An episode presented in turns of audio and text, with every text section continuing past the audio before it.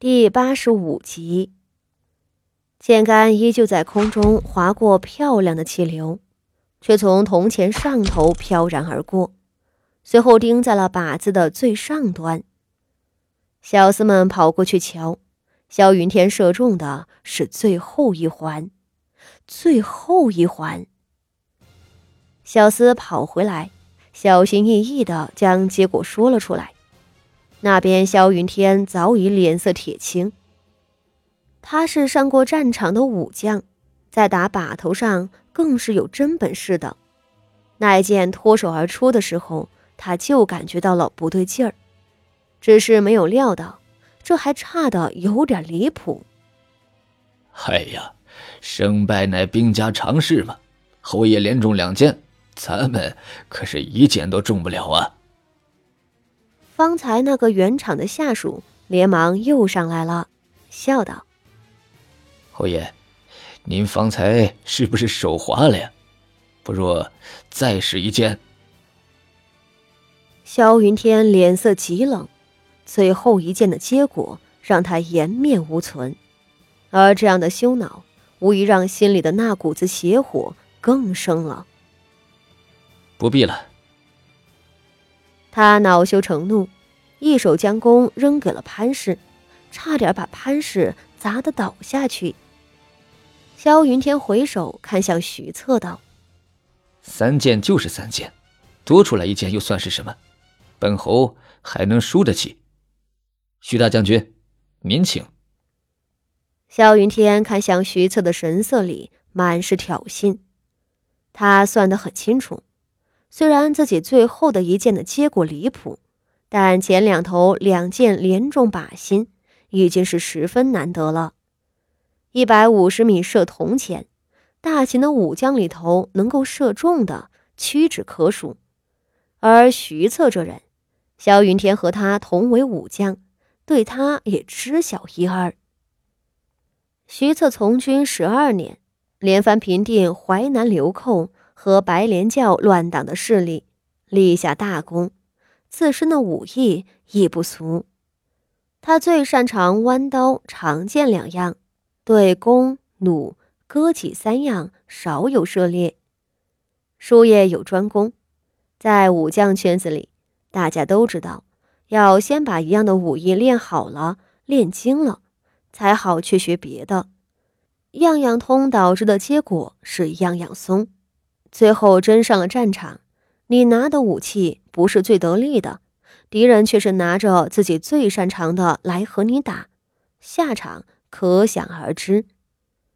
徐策精通弯刀长剑，那么可以肯定他的射术平平。这也是萧云天敢大张旗鼓的拉着一群人过来射靶的底气所在。徐策一直负手站着。无论是前头萧云天连中两箭，博得满堂彩，还是后头骤然失手，他面上都没有过多的神色，反倒是他身边那个多事的副官，不住的凑在他的跟前禀报什么。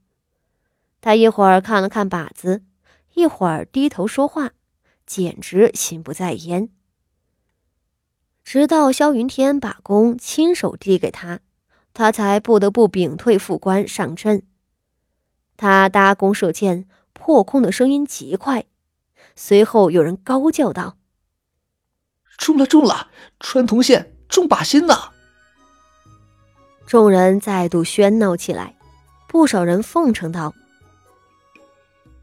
哎呀，此前可没听说过徐将军善射呀，今日才算是见识了呀。”徐策浅浅一笑，迎面对上萧云天一张笑得万分勉强的脸孔。徐大将军厉害。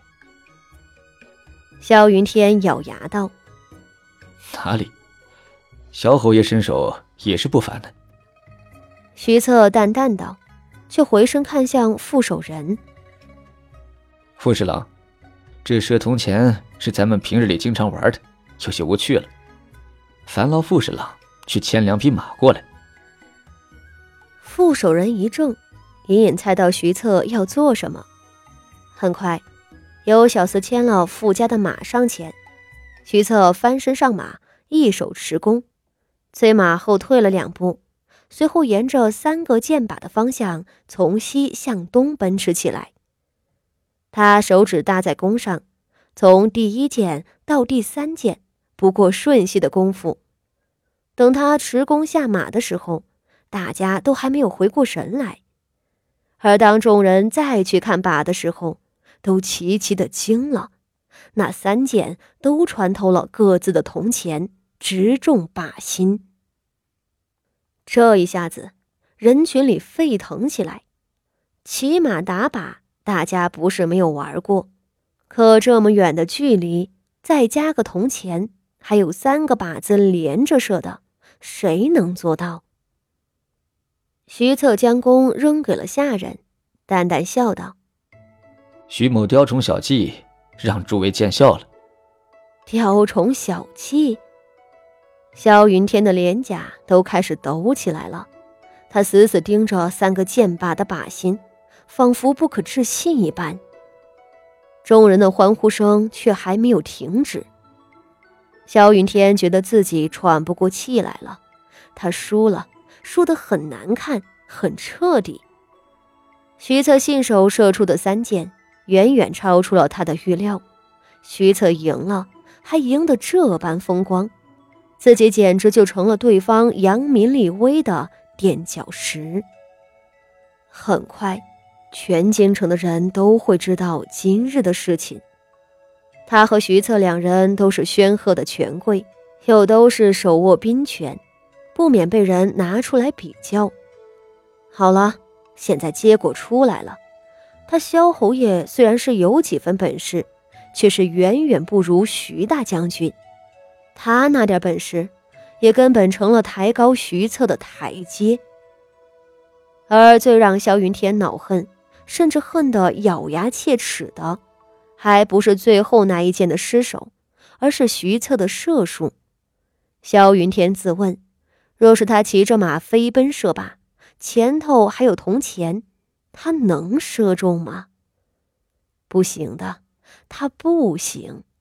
就算再来一次，他仍然会输。